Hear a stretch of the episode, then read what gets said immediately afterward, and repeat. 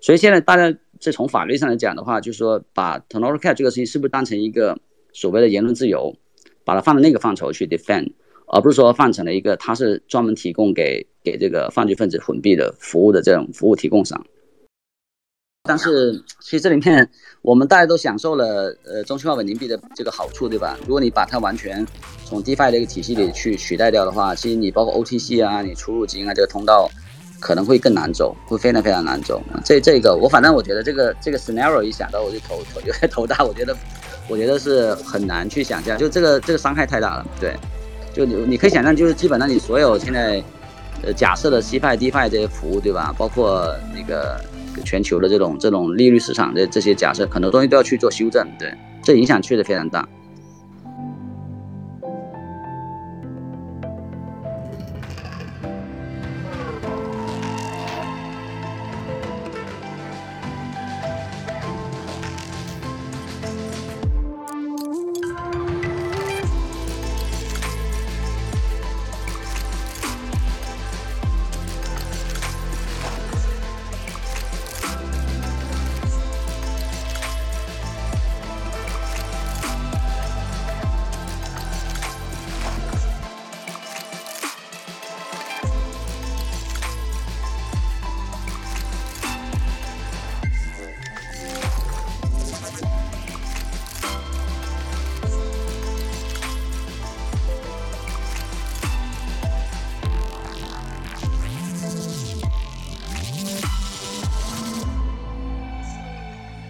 呃，感谢各位老师的发言，然后呃，我们今天的那个讨论群有放在那个推特的那个置顶上，然后大家可以扫码加入，然后有任何疑问和见解都可以在今天的那个链接下评论，然后呃，接下来的话，我们呃就是想看一下各位嘉宾还有没有想要讨论的话题，如果没有的话，我们就开放麦，然后请呃观众请呃过来提问，或者说呃讨论更多的问题。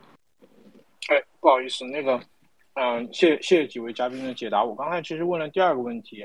嗯，可能啊，大家可能聊着聊着聊忘了。呃，第二个问题是，假设我们这个审查越来越强，那它会不会影响到未来以太坊的这个应用场景的拓展，甚至说影响到以太坊的币价呢？对，这是我的第二个问题，可能比较大，但是我觉得大家可以我推演一下，我也挺好奇的对这个问题。谢谢。对，如果从应用场景上来讲，真的呃，把这个所有中心化资产都加强去做这个制裁或监管的话，我觉得对应用场景肯定会有影响。对，但这个影响我觉得不只局限于对以太坊影响，我觉得对可能新 l a y One 对吧？就哪怕说你打高性能的链，如果你核心的这些资产都被 blacklist 的话，其实也这个高性能期也也无用武之地，对吧？所以我觉得这个影响是一个就是。它是一个行业性的，整整个行业性的，这这点也为什么就是说大家我觉得应该通过各种方面去去 fight back，而不是说哎我就我就缩回来，因为因为它的影响不单说仅仅说对一个 DeFi 协议，对吧？你从 DeFi 协议，从一个混币协议到借贷到到 Swap，其实也就一线之隔。说实在话，就你你可以用 Mixer 去混币，你难道不能用 Compound RV 去混币吗？也可以做的。对吧？你黑客把钱放到里面去，然后借出其他的币来，其实也也也是可以实现某种程度的一个一个混币的，对吧？所以这个影响，我觉得，如果你 DeFi 整个基础的这个设施都被都被打击或者监管的话，那那对于其他 Layer One 新 Layer One，对吧？GameFi，我觉得这个影响都是一样的，对。好呀，那我们看有没有就是就是观众想问问题，然后我们可以留三个问题吧，然后如果有问题的话，大家可以举手。OK，我看我们刚上来两位 speaker，三位 speaker，就是大家有什么想分享的吗？然后我看没有没大家没有人想问问题，不然，呃，如果你们有什么想分享，可以分享一下。然后，对，嗯，那我来我来聊一下吧，就大家可以听到哈。呃，首先感谢几位老师的分享，然后尤尤其我是对呃明道老师刚刚提到那个 fight back 这个点，我觉得还蛮有感触的。然后想先分享一些信息吧，因为我觉得如果要涉及到 fight back 这个事情，其实要想清楚几个问题，一个是制裁，就是美国美国尤其美国这个制裁它的逻辑是什么，然后为什么要用现在这样制裁合约的方式来制裁，然后第三个问题就是监管的不确定性到底有多大。就是我觉得第一个问题就是制裁逻辑是什么？我觉得现在就美国本身就是一个世世界警察这样一个角色，然后本身在制裁这个点上，其实如果细分的话，就有三类嘛。一个是 sanction，就是制裁本身，然后一类叫 PEP，就是 PEP，呃，political exposure person，就是跟政治相关的一些政要的人物，然后第三类就是 anti money laundering，就洗钱这一块。然后因为刚刚我们提到了，就是涉及到零到一之间的问题，就是其实确切的说，对于制裁这一块，就包括对北朝鲜啊、伊朗啊、委内瑞拉、呃，Crimea 那些制裁，其实就是零到一之间的区别，而不是一个中间值，就是在。呃，这个政策的角度上来讲，就美国 OFAC 这个政策政策角度来讲，本身是一个，就是就算是一分钱，如果是在传统的金融行业，也都会被就是制裁，或者说呃相关的金融行业会接受罚款，或者说有有有有期刑这这这一类的一个方式。所以，就如果去考虑它本身制裁的这个，在传统 Web 二这个形式，再看到 Web 三这个这个状态。状态上来讲的话，我觉得其实一个很难的地方就是监管本身就是就是零到一的问题，就是它可能是不允许，就算是民众，比如说北朝鲜的民众，他只是想要一些生活费，但是按现在制裁美国制裁经济制裁的一个方式，是不允许一分钱流出到其他地方的。所以我觉得就是在这个制裁逻辑下，本身就会给，就是本身它这个逻辑就是跟现在加密货币或 DeFi 的一个逻辑是冲突的。然后第二个问题，就第二个点，我会想的就是为什么会用合约的方式制裁？那其实，嗯，刚刚刚刚呃几位老师也提到过，就是呃 C fine 用比如说 KYC 的方式，就我觉得现在制裁就是两个方向嘛，一个是 KYC 的方式，一个是就是交易交易本身的方式。然后中心化交易所之所以可以被就是监管觉得还是能容忍，是因为它至少走好了 KYC 这一步。但是如果是 DeFi 或者说隐私计算这个方式的话，其实既没有 KYC，既不知道用户是谁，又不知道交易到哪里。所以现在我觉得看到就是这一次 Tornado 被被制裁的形式，直接以合约的形式，就感官上就是监管希望通过直接掐断交易这个形式来做制裁。它制裁的可能不是 Tornado 这个东西本身，就是如果是从 Web 二金融的方式考虑的话，它就是制裁的是交易本身。然后，就是因为考虑考虑到 DeFi 没有办法追溯到用户，所以直接用了合约的方式。然后我觉得第三个问题才会考虑到，就是监管的不确不确定性到底有多大？就我们看，就我我觉得我看到的监管，其实如果是从本身。OFAC 的监管，因为刚刚就是明道老师也提到了，就是就可能会有一些政治的博弈之类的，然后也涉及到了一些，比如说对于法律制定上的流程。但理论上，其实 OFAC 应该是有制定 regulation 的权利，以及本身呃就是对一些 regulation 定义的解释权。就这个就会，我觉得对于监管的不确定性带来一些，就是。已知他是一定会做的，但未知在于他会决定怎么做。然后为什么到今天才做这个事情？看上去像是监管，其实他也不知道怎么执行，就他也不知道怎么样能够确保，就是就是能够能够不伤不伤害合理的交易的情况下去做制裁。那么他可能做了一个试探也好，做了一个尝试也好，去直接用就是制裁合约的方式来做这个制裁。呃，我觉得基于这几个点，我我才会想到说，就是未来，未来就是这个监管和监管和隐私之间会做一个怎么样的权权衡？因为我觉得从基因的角度上来讲，可能对于监管来说，他就是想知道你是谁，就是想知道你的交易去到哪里。但是从隐私或者说从区块链本身去中心化也好，DeFi 也好，本身的呃初衷来讲，它就是想避开监管，避开。避开不合理的制裁，因为不一定所有的美国的制裁都是合适的。就凭什么？凭什么？比如说，现在就是委内委内委内瑞拉那些老百姓，古巴老百姓不能用不能用电子支付，只能用现金，对吧？就是就是，我觉得本身本身 define 的一些初衷也是为了避开一些不合理的监管。所以我我可能也会问一个问题吧，就是问几位老师，就是如果是基于这样一个场景之后。Fight back 到底是一个什么样的形式会更合适？是到底我们 fight back 就是整个行业 fight back，还是说整个行业一部分会真正的避开监管？真的是跟跟监管监管有一个就是非常直接的对抗？因为其实看上去可能就两条路，一一条是对抗监管，不理会监管；一条是就是可能在一定程度上做出让步和牺牲，然后有一定程度上的。就是牺牲隐私性来来迎合监管。所以我想也想听一听，就是各位老师的一些想法。对我，我补充一下，其实我觉得这次监管的其实升级的，你我们都知道，其实所有的 DeFi 协议都 implement 了 OFAC 它的这个 sanction list，就是说，比如说你如果是哪个国家的，对吧，属于 sanction 的，你在这个 t o r n a t o 上或者是在 Uniswap 上，实际上是访问不了那个服务的。它实际上的某种程度是已经在 implement 这个事情。如果是有，比如说有这个地址通过前端去交互的这个地址属于这个。啊，这个监管的这个这个名单里面，它也是不给你提供服务的。所以某种程度上，之前的所有的监管都是基于所谓的一个呃服务器、服务端的服务器端的，对吧？去做监管。这一点实际上所有 DeFi 大部分在美国，背在美国 DeFi 都是都是非常非常这个呃认真的去 implement 这个新的。但是这一次不一样的是，他直接在在你的合约端去去这个动手脚。我觉得这一点其实影响很严重，因为就说如果你你一个呃，一个一个人，比如说你言论上有有过激，对吧？你可以对这个人做惩罚，没问题。但是你不能说，你所有的人都没有言论自由了，对吧？所以在 Toronto Cash 在合约层面如果制裁的话，我个人觉得那是一个对言论自由本身的一个制裁，而不是说针对你某一个人说错了，说了一些过激的话，对你这个人本身制裁。对，我们说以前的服务器端的，比如说你 Uniswap 去 blacklist 很多 SEC 的这种所谓的 security token 不能在上面交易。那你合约还可以交易，对吧？合约层面交易那个是个言论自由。你 Uniswap 本身放放哪些 security token 去给大家去用，这个我觉得是你本身的个人这个言论的这个是不是越界，是不是触碰法律，这个这个该制裁制裁，对吧？但是我觉得你不能说把这个事情变成了，就是说你对言论自由本身就完全打击。所以现在大家这从法律上来讲的话，就是说把 t e n o r c a t 这个事情是不是当成一个所谓的言论自由，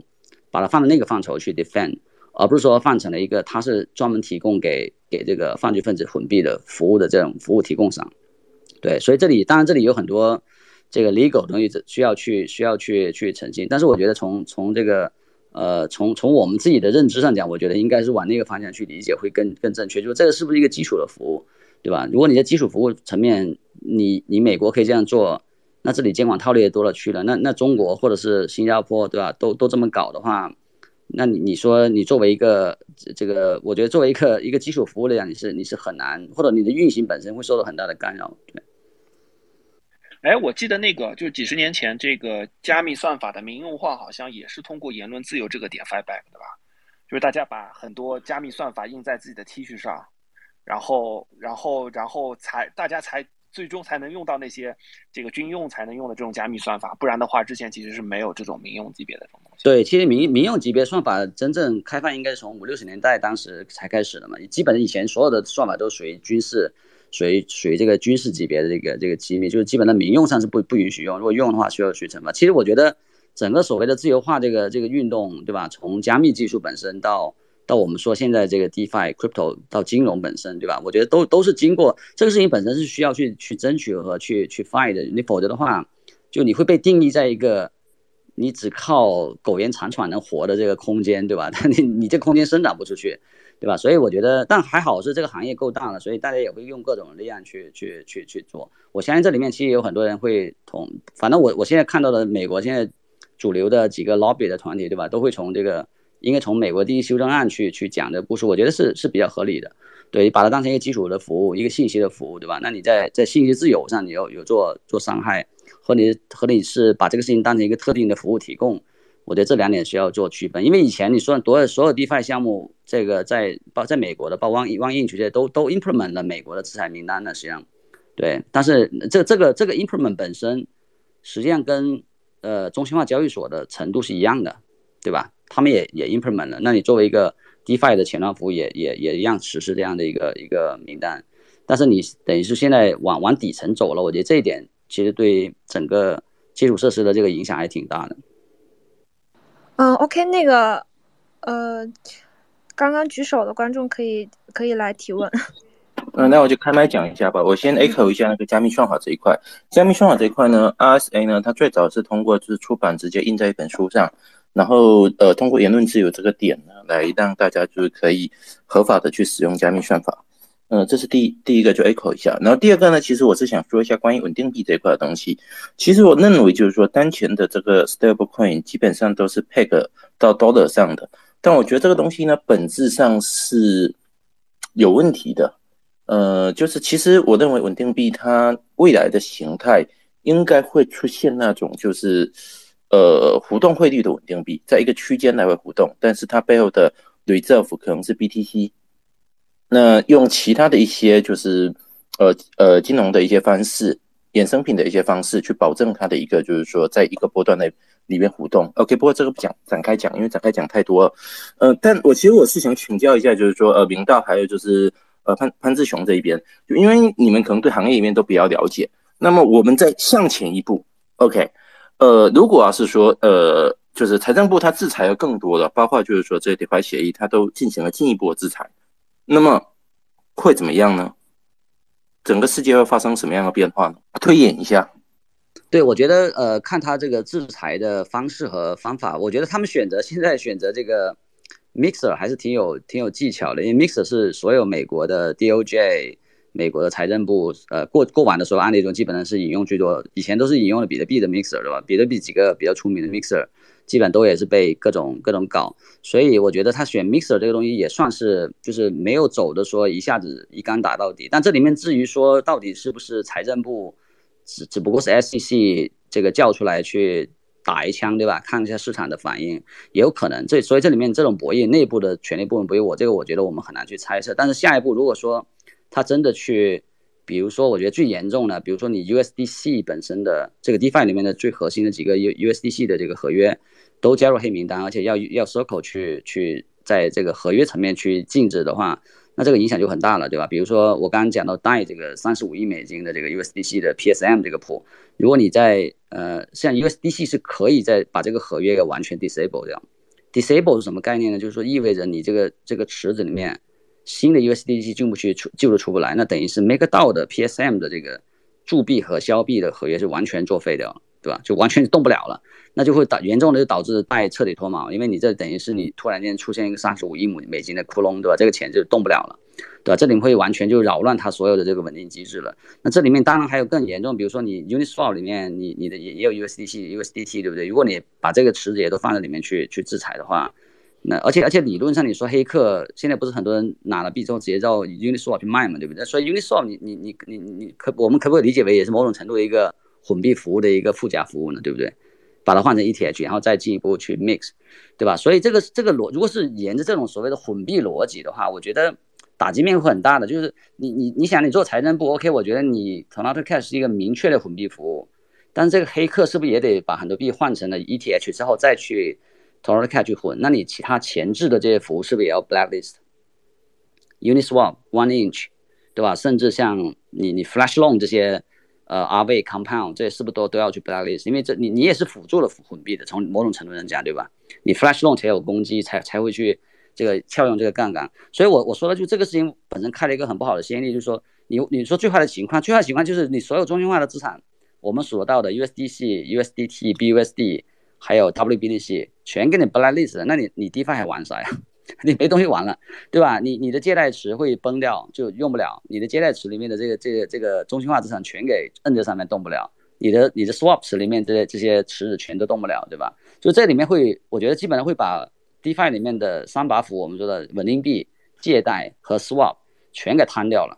对吧？而这几个中心化资产的池是最大的池，就基本上是属于属于底层的这个这个基础设施。所以如果你把这个搞瘫了的话，我觉得整个 DeFi 的这个逻辑可能需要去去重构了，对，这这个这个是我我认为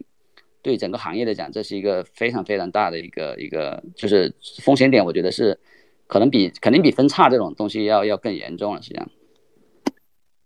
而且他可能啊，不好意思，您先您先说，不好意思。对我再补充一个小点嘛，就是我觉得还可以往另外一个方向推演，就不仅是 DeFi 协议这一层，而是从。矿工这一层来推演啊，就是现在我们能看到它制止大家和不同一些地址进行交互，对吧？或者这些地这些以太坊地址变成一些黑名单里面，那会不会未来它它直接这个要求所有的矿工不准打包某一些地址的交易呢？呃，我觉得这个事情已经已经在发生了，就是我我相信美国的矿工，就我刚刚说了嘛，他这个这个东西如果你违法的话，他这个有有几个。呃特别烦的一个 implementation，一个什么就是如果你地址接受到这种所谓被黑名单的地址来的币，你必须十个工作日内十天内要向美国的。相关部门去汇报的，这就为什么有人说搞想搞搞那些 E E N S 的币，对吧？就你你每天给他发一点币，然后让他们每天每天都有每十天都要去汇报一下自己的这个钱啊，这个钱不是我我朋友给我的，是不知道谁给我 还转过来的，你自证清白，对吧？你你你给每个这种名人的 E N S 都搞一遍，对吧？他每每十天都得搞一个这个动作，就这个事情你反你你你发现这个事情完全是违反这种就是监管逻辑的，对吧？但但这但但是我说了，就是说，比如矿工这个层面，刚刚那个潘老师提到，这个是完全可能。在美国的矿池，如果你真的打包了一个，比如说跟 t o r o t o Cash 呃相关的交易，这个是可以被，这个是链上可以找到证据的，是你的矿池打包了这笔交易，这笔交易跟 t o r o t o Cash 有有这个有这个，这个可能有有可能是违法的，这我觉得大概率是违法的。所以所以你可能变成就矿池，你还得加一个黑名单机制，遇到这种这种交易全给跳过去，对吧？就给其他矿池做，或者说你矿池干干脆就。就不在美国搞了，就可能搬到欧洲。但这一点也就是我刚刚说的，为什么 POS 好呢？很简单，你把 A 把把这个服务器从那个美国搬到欧洲就好了嘛，对吧？这可能就配置花个两分钟配置一下就好了，重新配置一下就过去了，对吧？所以所以这个也是我觉得 POS 它的它灵活性，我觉得在这一点上呢，就还相对相对比较好的地方。对。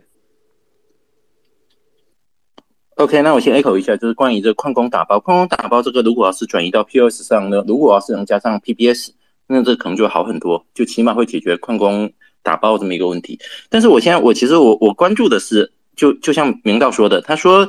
呃，后面的这些 DeFi，那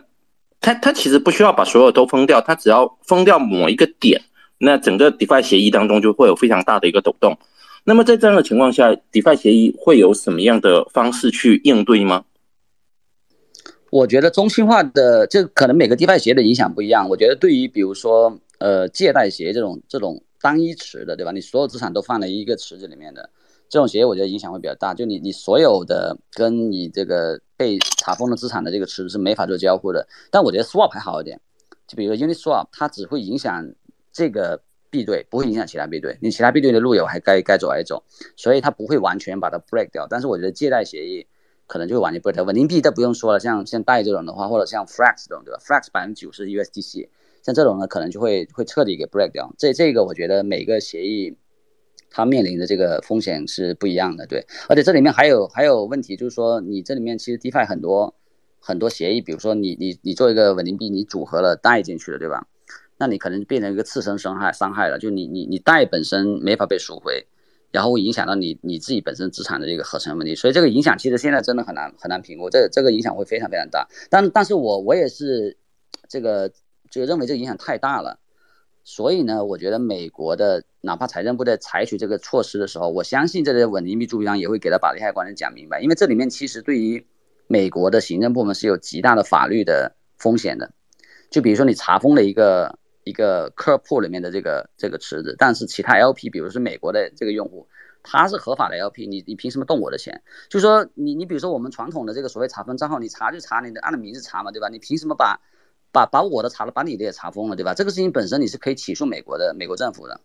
就这个，所以这为什么说我们看到现在目前的所有的制裁，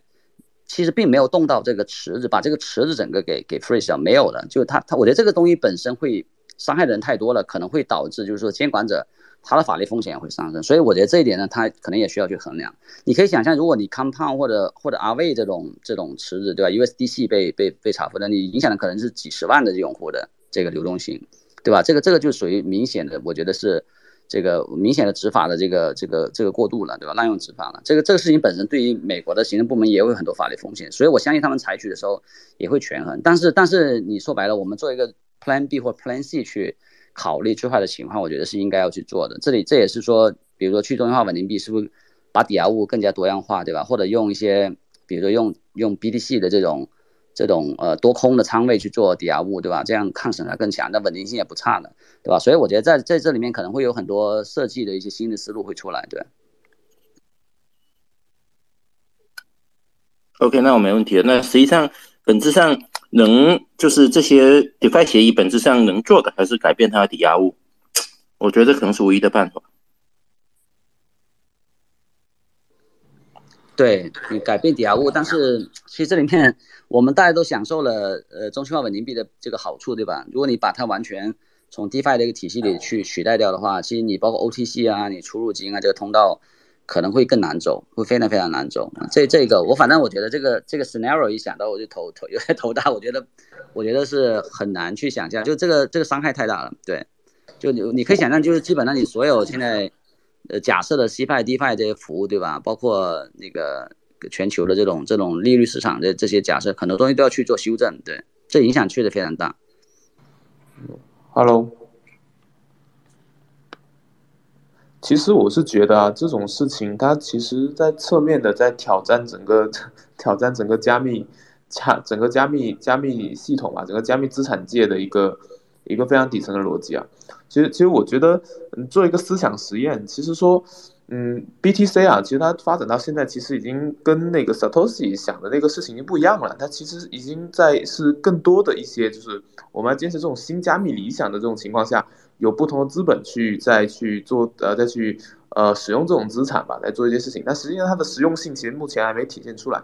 那这如果是我再去看今天就是龙卷风这个事情，呃，它其实只是一个缩影吧。你其实更大，你去想，就是说，今天其实，呃，BTC 我们还是更多的时候，更多的场景，我们其实还是用法币去计价的嘛。就不管你是有呃 BTC、ETH 等等的都好。所以刚才说这改变抵押物的逻辑，但现在因为这个以中心化为主导的，就是我们现在理解为各个国家嘛，它本质上都是中心化强权的嘛。不管说你现在是以这种西方的这种主流的这种价值观，还是东方的这种。呃，它其实只是形式上有些区别，但本质上它还是属于说是中心化的。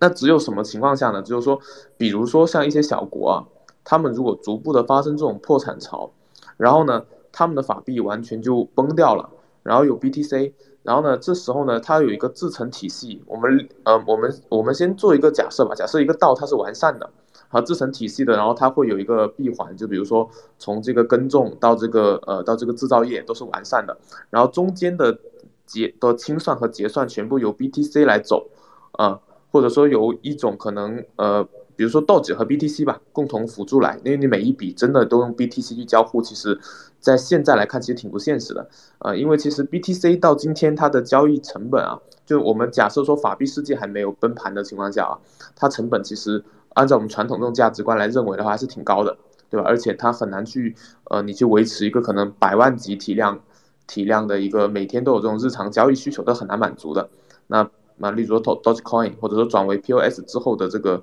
呃 Ether，是吧？这些我觉得都有可能说在一个呃法币崩盘，那个我打打个比方，比如说像。呃，中美或者像一些老牌资本主义国家，他们都好好的。那其他其他的小国如果统一崩盘了，然后呢，这时候一个强健的一个道的一个组织出现啊，但这个事这个事情其实本质上是很难发生的啊。那假设有的话，那么所有的资源它本身由 BTC 来来定价，那就像这种浮动的这个感觉一样，就像当时 Libra 第一版本的时候，Libra 其实在呃 Facebook 早期提出的时候，它是希望说由这个。呃，不同的这种呃大型的公司嘛，把每一个公司看成是一个经济体，然后把不同的这种大型公司合起来，就变成一个类似于像是一个呃经济体的一个联盟一样的。然后呢，Libra 的定价呢，就是呃是浮动的，就是在在一个稳定的这种过程中浮动的，它并不会说直接去锚美元。那可能 BTC 或也好，或者说被这个体系所公认的，可以作为这个硬通货去流通的，呃这种资产。呃，只有这种情况，你才有可能说去去呃去去躲避监管，不要做躲躲避监管，而是说监管这个事情本身在那里，呃，不存在这种中心化监管，你只能够说是，呃，这种去中心化监管可以做。那只要说现在法币世界没有崩盘，现在的这种中心化主导的这种主权没有出现大的问题，其实这个问题在某种程度上是无解的。这个问题也是没有办法，呃，你是没有办法去没你没有办法去证伪这个这个。这个这个可能性，但实际上，但实际上今天这个事情发生吧，在很久之前其实都讨论过这个问题啊，不管前端被攻击啊，或者说你所有的资产到最后你 U S U S D U S D C 在你钱包里面可以被动啊，其实这这种东西只要你 B T C 还是用法币计价的，呃，还是用法币计价，它还是有出入金需求的，它就是一个长期无法被。呃，被证实或证伪的一个问题吧，除非说出现刚才那种情况，所有的这个国家的法币全部都崩盘了，然后这个时候这个世界出现了一件事情，就是说，呃，是根根根据过往的这种对宏观金融的这种规律啊，呃，无法预测的事情出现，你才会知道说 crypto 这件事情，呃，在这一刻是不是被证实了或者被证伪了，是不是真的是在法币世界崩盘后，它还是能够起到这个。呃，作用吧，一种就是当时 Satoshi 发呃 Satoshi 在白皮书上写的嘛，一种即时的去中心化的点对点的这个去呃的电子电子现金吧，对吧？因为我记得在在上世纪的时候，其实有一个呃应，是九几年吧，还是八几年忘了，就好像有一个有一个加密货币，只是它不是用的是它没有用 blockchain，它就是它是它是 crypto 的，叫 hash hash hash cash 吧，应该不叫 hash coin，叫 hash cash。其实它后面在实验的过程中，它其实整个过程都没有去锚过法币啊，最后它这个实验失败了，对吧？那我觉得 BTC 到今天用在用这种法币的价格去定义它的成功，可能也呃可能我觉得跟一开始也不一样。那么 实际上这个问题还是蛮蛮难探讨。呃，其实我觉得 Crypto 整个这个试验很有意思，从从非主权的比特币到，其实我觉得我觉得。比如说，从比特币、以太坊，对吧？作为我们说的，呃，native 的这种呃 crypto 的货币，它是 native crypto。就我们刚前面一个这个呃嘉宾也分享，就是这个在如果没有法币稳定币的话，对，我们是不是有自己的稳这个稳稳定资产？不叫稳定币，稳定资产。其实 BTC ETH 就是，它将来的目的就是说，市值做到了一定程度，它稳定的一个位置，对吧？它可能甚至比很多发展中国家的货币还要更稳定。它某种程度是可以承担这个职责的。但是我觉得。这个属于我说的这个光谱的左边的，就是极自由派的这帮这个想法，对吧？但是回到了右最右边是西派的想法，对吧？完全监管的、完全合规的、完全 KYC 的这个这个 crypto 金融，中间是什么？是 DeFi，对吧？我引入稳定币，我引入美元嘛，我引入稳定币，然后我引入中心化的美元稳稳定稳定币，其实是一个中心路线，第三路线。这个第三路线，我觉得走下去可能会，我觉得第三路线还是最容易触及到大众的。就是我我我当然我相信，就是对我们来讲。无非是退的时候，我可以往左往右退的。往左退就是走到，就是我我更加的去推一些原生的这个币权资产做抵押物，或者是做做支付手段。往右走一点，往监管走，对吧？所以我觉得我我觉得我们腾挪空间还挺大的。但是我我个人感觉，将来的最大的这个 mass market 一定还是在第三这中间路线，就是走 DeFi 的中间路线。就你你不要说呃过于原教旨，也不要去过于去偏向 CFI 这边，对吧？就是你你做个妥协嘛。那美元稳定币。我觉得，我觉得为什么说你说 BTP 还是用美元去定价呢？其实这个问题是反过来问的，是因为美元在定价所有的东西，你比特币是恰恰是其中被定价的东西而已，对吧？这个这个事情，那你说我绕过美元定价行不行呢？这个事情我觉得这个难度是极大的，就是绕过所有的法币的定价，我觉得难度挺挺大的，因为这个所有的法币国家都是个赌场啊，你进赌场之后你换要换筹码，对不对？你肯定换那个赌场的筹码，他都要求你这样的，他拿枪指着你要换这个筹码，你不换的话就给你崩掉，对吧？那怎么办？是吧？这个事情我觉得不是不可实现，而是说这个实现的路径和摩擦是巨大的。就我我觉得在在短期内，我觉得很难看到。就你你也不可能看到说所有的法币国家都崩掉，对吧？然后你又突然间这个数字货币一个一个原生数字货币去统治这个世界的金融系统，我觉得这个事情本身其实难度挺大的。对，对对。所以刚才讲的问题就是说，如果说呃这种主权主权的这种呃法币法定货币，它只要不崩盘。所以你是长期无法证实或证伪这个加密货币的一个 一个一个一个一个最最终的意义嘛？它就一能一直是会处于一个探索的状态，然后一直就是处于一个你时时刻刻都在历史现场，你时时刻刻都在历史回顾，然后认知尝新的一个过程。就这个事情，它在最终被证实或证伪之前，大家是不知道的，你甚至可能需要用一生去探索，甚至可能结果它被证伪的过程比你想象中的快，都有可能。是这，我觉得是这样子的。OK，那要不下一个，那高斌。哎，Hello，大家好。呃，我想，呃，就是刚听了这么多，我觉得是不是把这个头上的 cash 这个问题想的太严重了？因为我觉得它只是，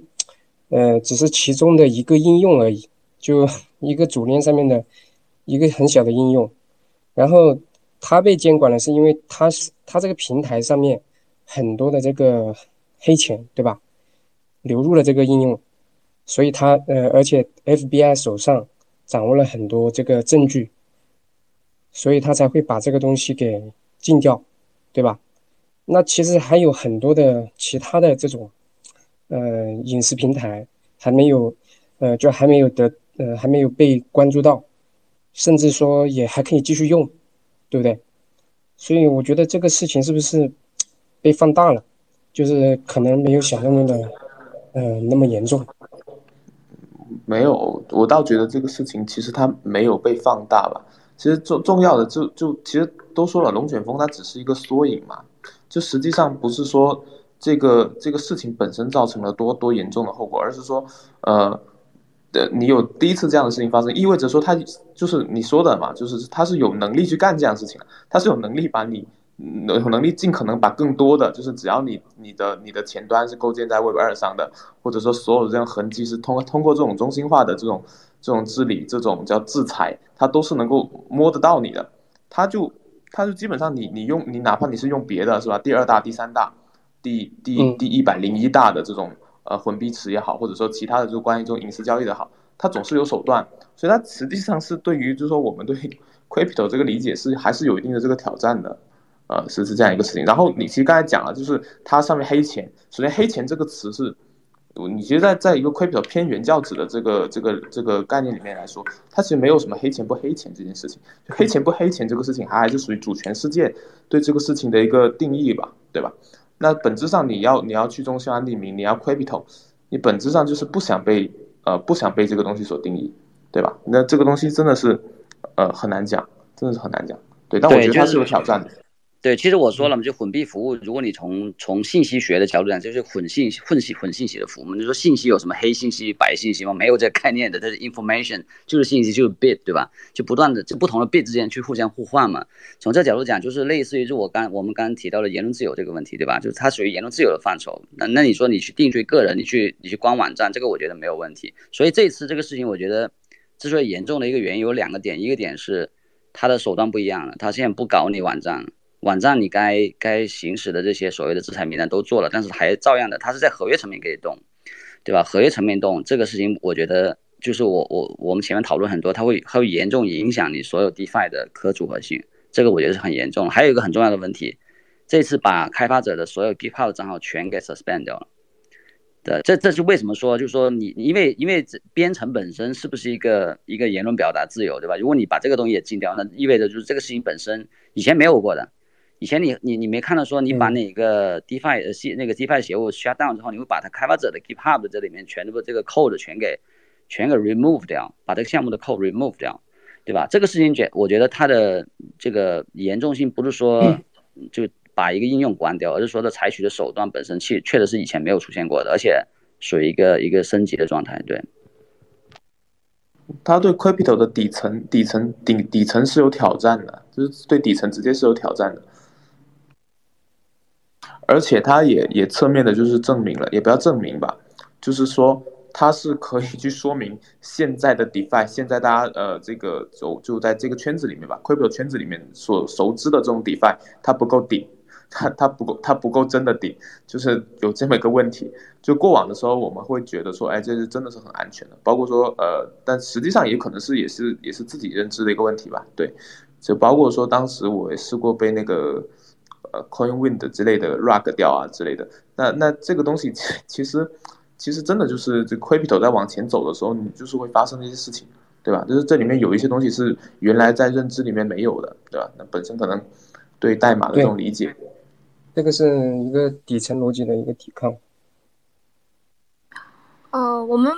把那个已经发言过的那个。呃，观众的话，我们可能就是因为时间有限，我们需要先呃先呃退一下，然后让新上来的呃提问题，然后那我就先移移一下。嗯，陈理，你可以发言了。哦，谢谢。呃，我想问一下，就是就其实我刚跟刚才那个 Garbin 有类似的问题啊，就是因为 Tornado Cash 它是一个混币服务。就是你进去以后，你的资产就找不到去哪里了，呃，但是就其他的 DeFi 协议，它采取还是可以 track 的，不管你是借贷还是做 swap，就是我知道你换出来的币，就即使你换成了不同的资产，但我也知道你去了哪里。这个就是如果我要去冻结你的资产的话，我还可以冻结，对吧？就跟其他的这种这种 LP 应该没有特特别大的关系。所以就是我想呃，问一下，就是为什么你们会觉得这个呃这个其他的这种 DeFi 协议会受到这个制裁呢？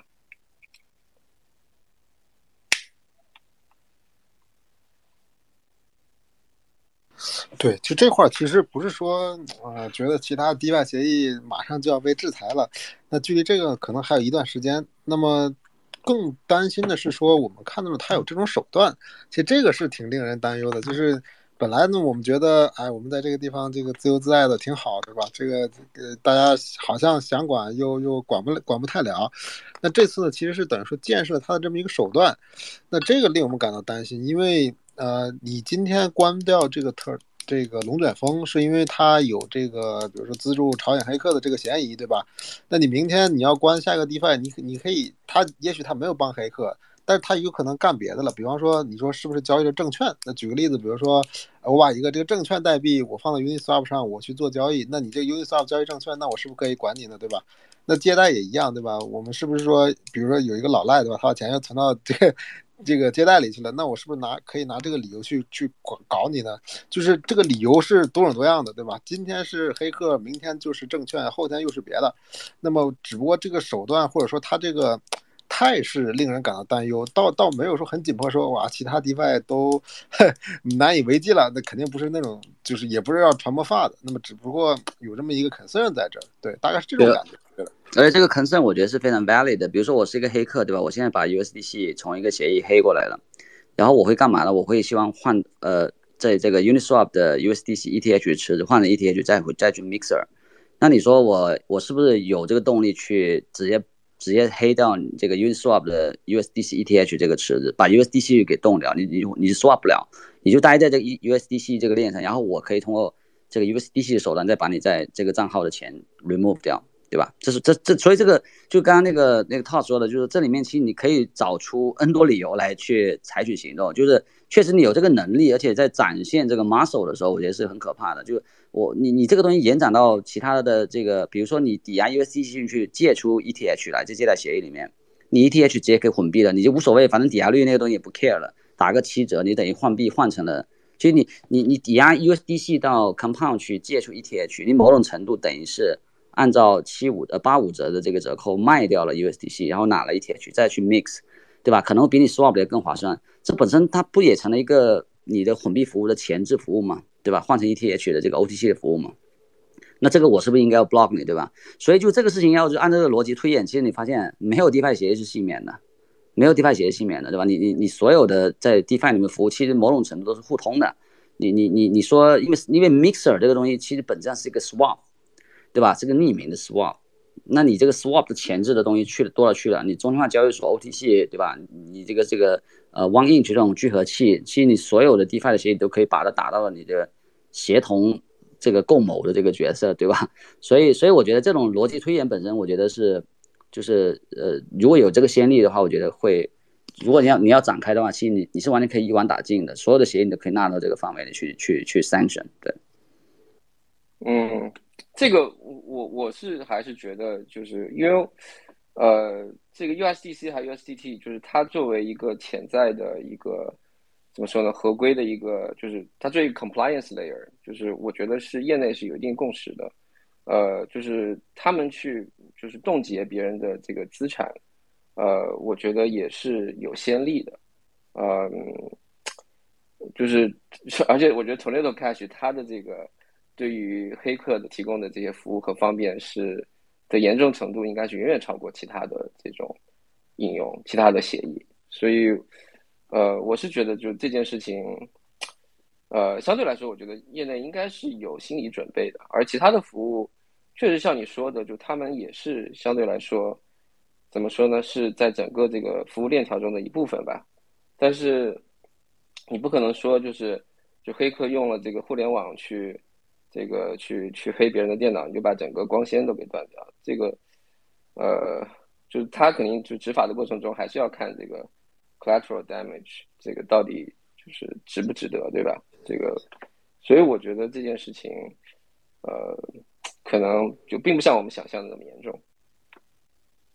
对，但是我我觉得有可能他是也在试探嘛，在监管在在市场试探，因为你知道最近有个稳定币的法案，对吧？也在也在国会那边在讨论。其中有一个就是这个 travel rule 是不要要让所有的稳定币去 implement，对吧？如果你你要所有的稳定币去 implement travel rule 的话，那意味着你所有的账号去跟他交互的时候，你必须 carry 你自己的这个这个信息，对吧？KYC 的信息，无论你用 NFT 的形式做还是什么形式做，就意味着你说有没有可能 USDC 完全 implement 一个 KYC 的这种这种政策呢？在链上，我觉得是完全可能的，而且用户也不一定会少。就因为因为反正 anyway 我们所有的人都被 KYC 过了，对吧？你你你有中心化交易所被 KYC 过了，一些也不在乎这个东西，对吧？所以说它 implement 之后，是不是也有可能会有人用？也当然也会有人用。那它 USDC 会不会这样做呢？我觉得也可能会这样做，对吧？所以这个事情我我倒觉得说，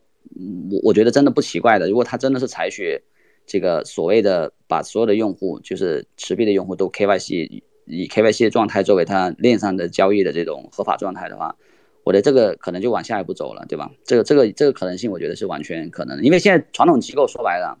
也知道你 Circle 这么能在搞监管套利，对吧？就你说我我银行所有的银行转账必须要。要 travel 入要要 KYC，我凭什么你 USDC 这帮人只铸币层面搞 KYC，然后你在链上 transfer 就不需要，对吧？这个本身是个就老实说，我觉得这个事情是个监管套利，对吧？所以银行的人肯定不爽啊，说哎，嗯，你你说你这帮人要要搞我支付，对吧？你现在不是叫 arbitrage 吗？你搞监管套利，你现在链上所有的转账都没有 travel 入，也不需要 comply anything，对吧？这个事情我觉得对银行来讲，他们这帮人肯定会说你这不行，你这样搞的话，我银行没生意了，对不对？所以我觉得这里面其实有很多博弈，这个博弈本身呢，我觉得也可能也也有 Circle 跟这些传统的金融机构的博弈，对，所以这里面我觉得后面我我我相信这个这个监管可能会确实会越收越紧的，从这个层面上讲，可能链上的很多这些 smart contract 对吧，是不是要 compliant 的对吧？是你你包括现在那个币安不是要发了一个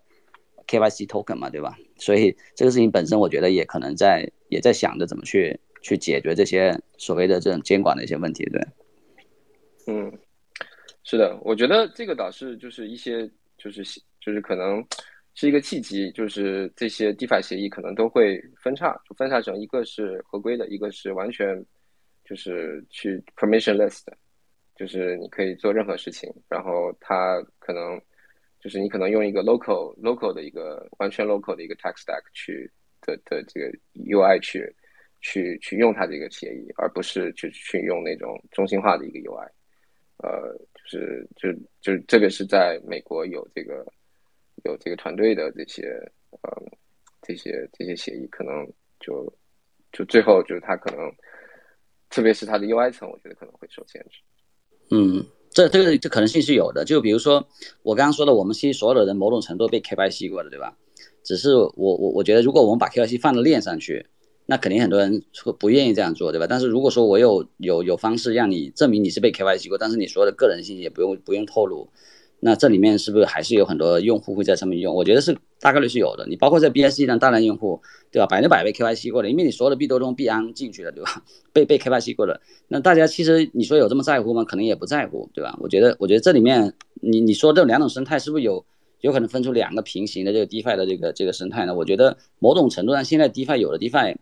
比如说我我举个例子，比如 BSC 上的 DeFi，其实某种程度是被 KYC 过的，对吧？只不过你不知道而已。他要也他要找到你，他是可以追踪到任何一个，基本上可以追踪到任何一个地址或大部分地址的，除非你通过中间的这种所谓的跨链桥跨过去的，对吧？但但是我相信百分之九十的用户都是从币安过来的，那这种的话，其实某种程度上是一个被 KYC 的 DeFi，对吧？所以所以实际上已已我觉得这里面已经有一些分化了，对。嗯，我没有问题。OK，那其实今天也聊了很多呃话题，然后也有很多精彩的发言，然后嗯，要不今天的活动我们就到这里结束了，然后感谢各位嘉宾，然后也感谢各位观众，然后大家可以点一点我们就是第一个头像 ANT Capital，然后点一下关注，然后也呃欢迎给我们呃嘉宾也 点一点关注，谢谢大家。好的，谢谢。哎，拜拜，对，拜。拜，拜。拜，拜，好，谢谢大家，拜拜。